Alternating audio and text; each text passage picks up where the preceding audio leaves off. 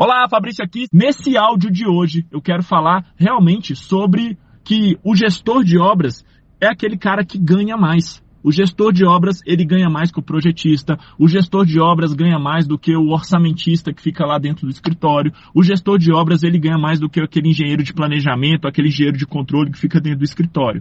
Por quê?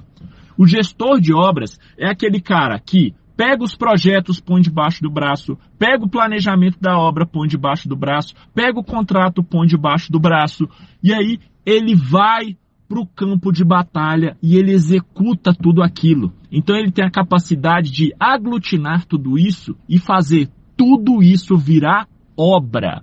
Ele tem capacidade de transformar tudo isso em obra construída, em obra executada.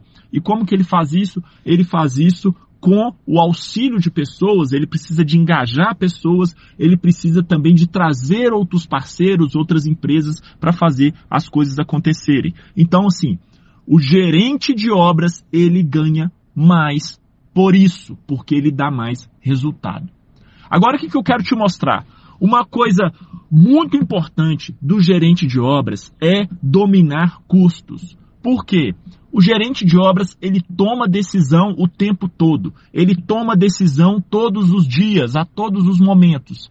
E a grande maioria das decisões que ele toma são pautadas em custo.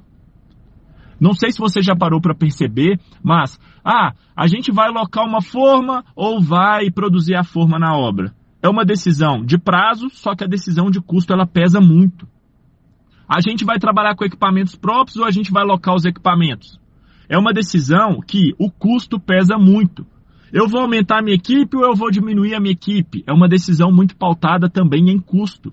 Eu vou fazer com a equipe própria ou eu vou contratar um subempreiteiro? É uma decisão muito pautada em custo. Então, por isso que eu falo que um gestor de obras, um engenheiro residente, a pessoa né, que é responsável pela obra, pode ser um arquiteto também, tá? Mas quem é o responsável pela obra, ele tem que dominar muito custos. Então, se você aí é um recém-formado, ou se você é um estudante, ou se você está trabalhando já em obra, igual tem gente aqui que eu conheço e tem a sua própria construtora, pessoal, é o seguinte, entenda de uma vez por todas que quando você domina custos, de obra, as portas se abrem para você. Você tem o domínio para ser um gerente de obras e tomar decisões, você tem o domínio para contratar subempreiteiros, você pode participar de processos licitatórios, né, porque você domina a parte de custos, você consegue apresentar boas propostas. Então, assim, quando a gente domina custos de obras, é quase que se trouxesse a gente para a realidade da engenharia. Não esqueça disso jamais. Ok? Então essa é a mensagem que eu quero passar hoje. Hoje é quinta-feira. Vamos para cima, vamos ganhar essa quinta-feira porque foguete não tem ré. Grande abraço.